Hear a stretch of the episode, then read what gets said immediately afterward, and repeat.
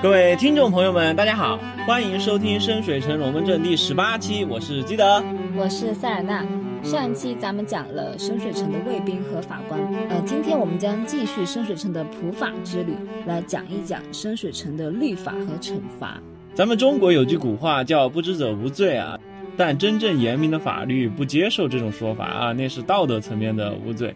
那法律有国家机器作为后盾之后，任何人触犯法律都会被相关的执法机构强制执行惩罚，对吧？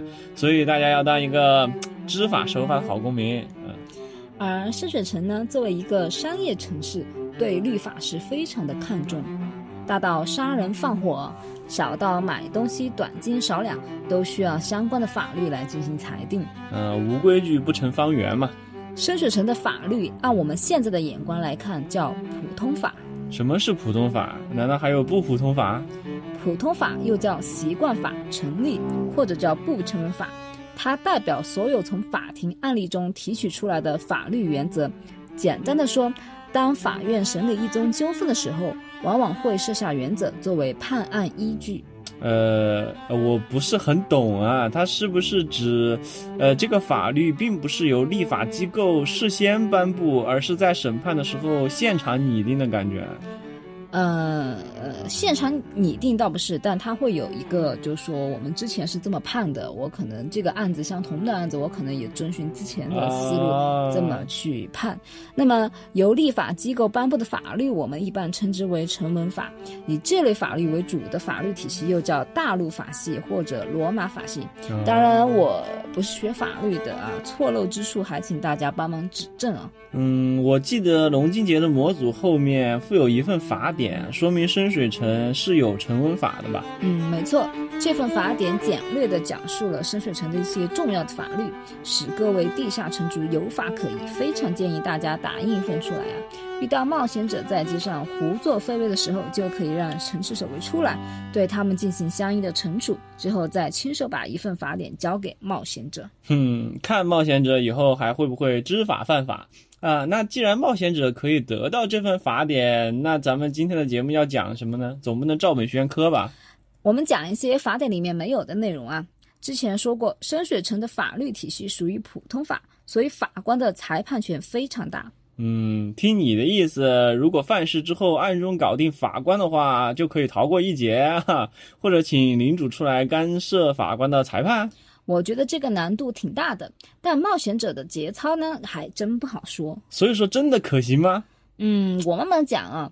首先啊，深水城里面是没有保释这个概念的，虽然领主可以随心所欲地驳回一项指控，但这种情况很少发生，除非啊，这名嫌疑犯是一名蒙面领主或者一名备受信任的。主资代理人，因为执行某项命令而不得已触犯了法律啊，就像电视剧里面的很多情节，好人犯法是为了对抗坏人，哈，算是吧。这种情况下，就还有被网开一面的机会。哎，还是背靠组织好乘凉啊，单打独斗已经过时了。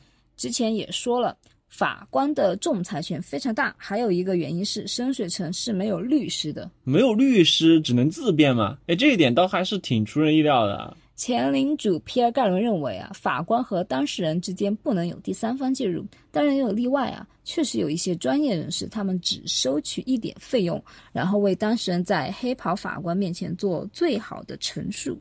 哦，这有点宋诗的感觉了，代写状纸嘛。文化程度不高或者无法清晰表达自己的人，可能就会让这些人帮忙。不过，最好的陈述这个描述有点擦边球的感觉啊，对当事人有利的添油加醋也在陈述的范畴中吗？我举个例子好了。假如啊，有冒险者在暗巷背刺了一名坏蛋，那么坏蛋的同伴侥幸逃出，随后通知城市守卫把这名冒险者逮捕归案。那倒打一耙啊，这是在审理案件的时候呢，没有动手的冒险者的同伴啊出庭作证，说自己亲眼所见啊，坏蛋这个倒霉孩子是自己跌倒在地，被他手上的匕首刺了个正着，也就是给主犯做伪证。哈哈哈哈这种张口就来的虚假证明，我当冒险者的时候就很喜欢。这个时候只要投个虎片啊，哼哼，司法审判就防着你这么搞啊。做伪证历来都属于比较严重的罪行啊。在深水城，你在法官面前信口开河，即使你是原告，下场也是被驱逐出城啊。圆润的离开这座城市，也差不多可以直接结团了。按理来说啊，还是会留下某些标记，就像古代的刺字啊。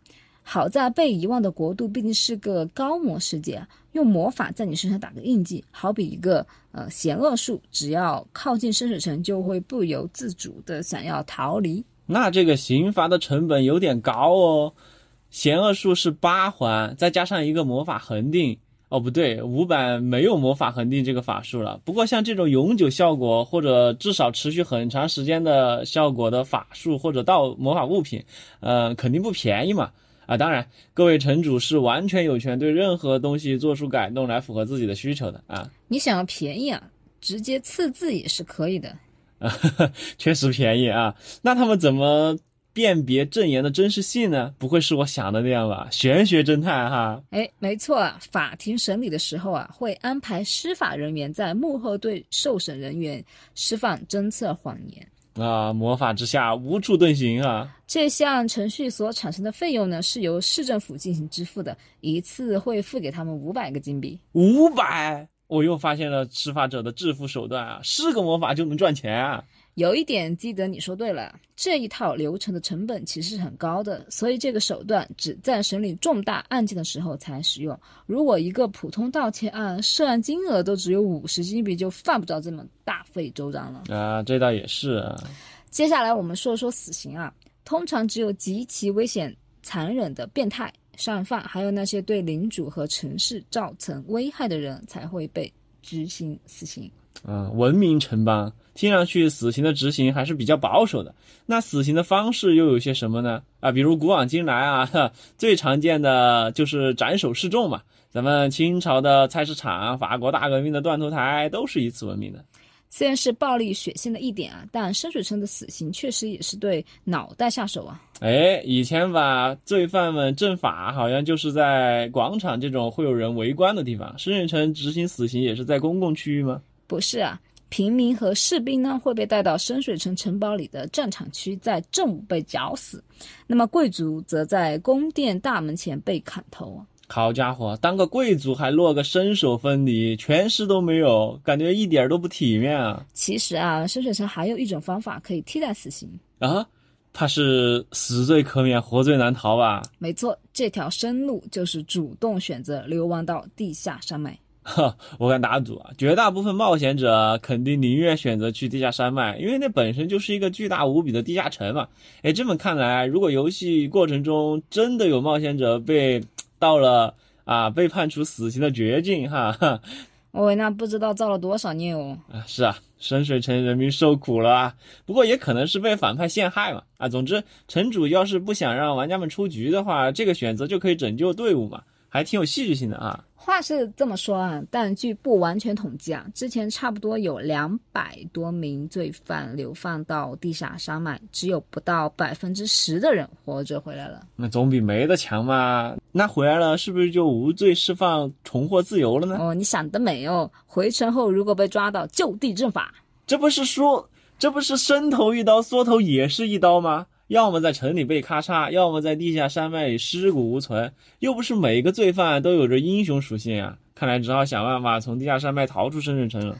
那么，另外还有一种刑法就是鞭刑啊，一般在百牛广场实施。这种刑法最主要的目的就是杀鸡儆猴啊，以儆效尤，所以罪犯也可能被带到啊任何地方去执行这个鞭刑。这算是赏他一顿鞭子供市民赏玩吗？哎呀！冒险者们要是有个固定的落脚点，又犯罪被判处鞭刑，就可能被拉到家门口当中啊，就可能被拉到家门口当众打屁股啊。借用一句网络流行语啊，这个伤害不一定大，但侮辱性极强，可谓是让人社会性死亡。接下来咱们说说啊，冒险者很容易做出的不轨行为，那就是贿赂啊。咱们团的老法师最喜欢用的超能力啊，正义的障眼法。对普罗大众来说，这其实是最不受待见的行为，因为它助长了腐败的歪风邪气，会让明珠蒙尘。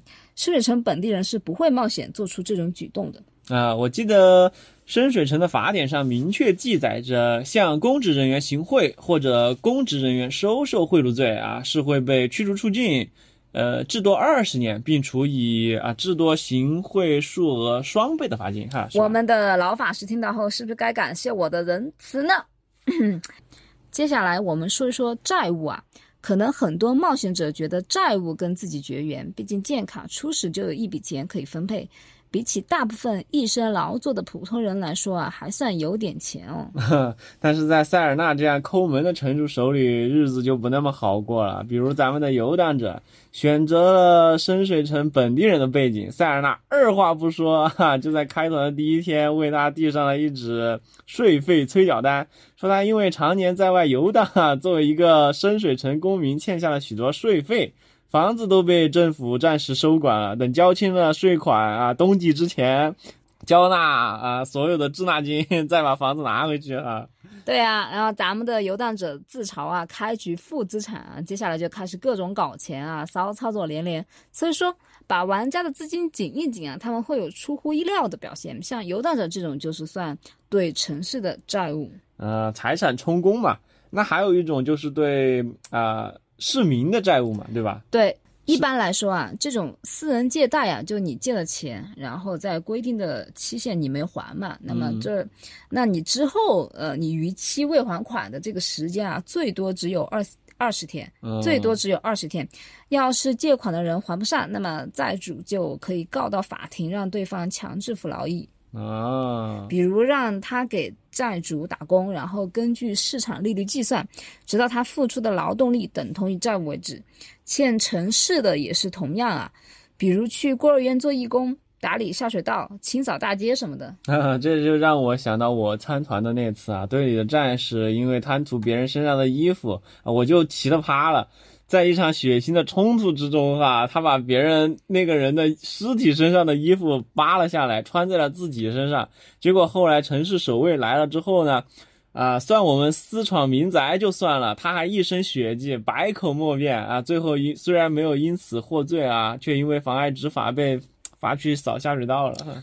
我记得他后来因为其他事情真的被逮捕的时候，还大吼着要让下水道。行会会长给他做主呢。对 对对，我为深水城流过汗，对吧？我上面有营业，我要见会长。我的上司可是下水道行会的领导。对，非常有呃非常喜感的一幕啊。那说回债务问题，其实一些常年在海上奔波的老油条啊，对深水城的法律就不太尊重。如果他欠了债啊，逃离深水城，下次能再顺利回来的话，可能就会逃脱处罚。哎。那这样看起来，欠债的执行力度好像要小一点啊。呃，估计那个塞尔纳很喜欢的老油条，对这种免罪跑路的流程就很熟悉。哎，不过话说回来，咱们中国经常有抄家的做法，孙水成的财务充公有法可依吗？一般来说啊，只有领主才能下令用罪犯的财物来抵债，法官可以提出要求，但不能私自执行。虽然这项权利不常使用，但如果和流放啊结合起来，几乎就可以把这个麻烦永久的请出深水城。啊，所以咱们坑了本地人的房子还说得通嘛？没了财产又不让进城，那到时候深水城也没有啥可留恋的。打工是不可能打工的。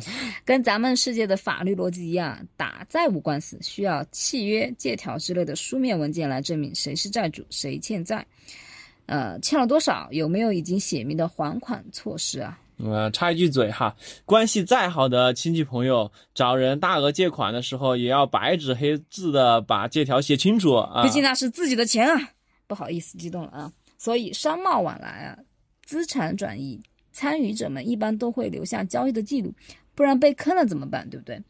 而就因为有防人之心，或者说呃契约精神啊，某些不道德的交易也会留下痕迹。嗯，如果玩家们想要调查。走私啊，奴隶买卖之类的非法交易，那么相关的文件就肯定是重点了。当然呢，许多违禁品并不会直接书写名字，比如把在宫殿听到的私密消息拿去贩卖，货品名称可能叫三匹马。而走私来的蛮人奴隶可能被称为六麻袋上好的大麦。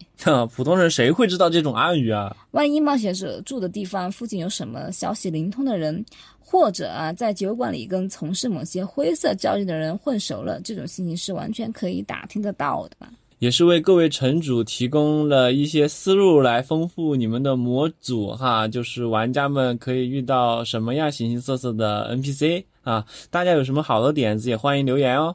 接下来我们说说决斗啊！哦哟，贵族阶层保留的裁决和娱乐项目啊！记得《莫斯科绅士》这本书的开头啊，主角罗曼诺夫伯爵听完自己的判词之后就说了一句嘛：“那么我要和你决斗！”哈，诙谐又帅气。哎，深水城的贵族大概也有热衷于决斗的吧？这种决斗裁判在欧洲历史上由来已久啊，中世纪英格兰。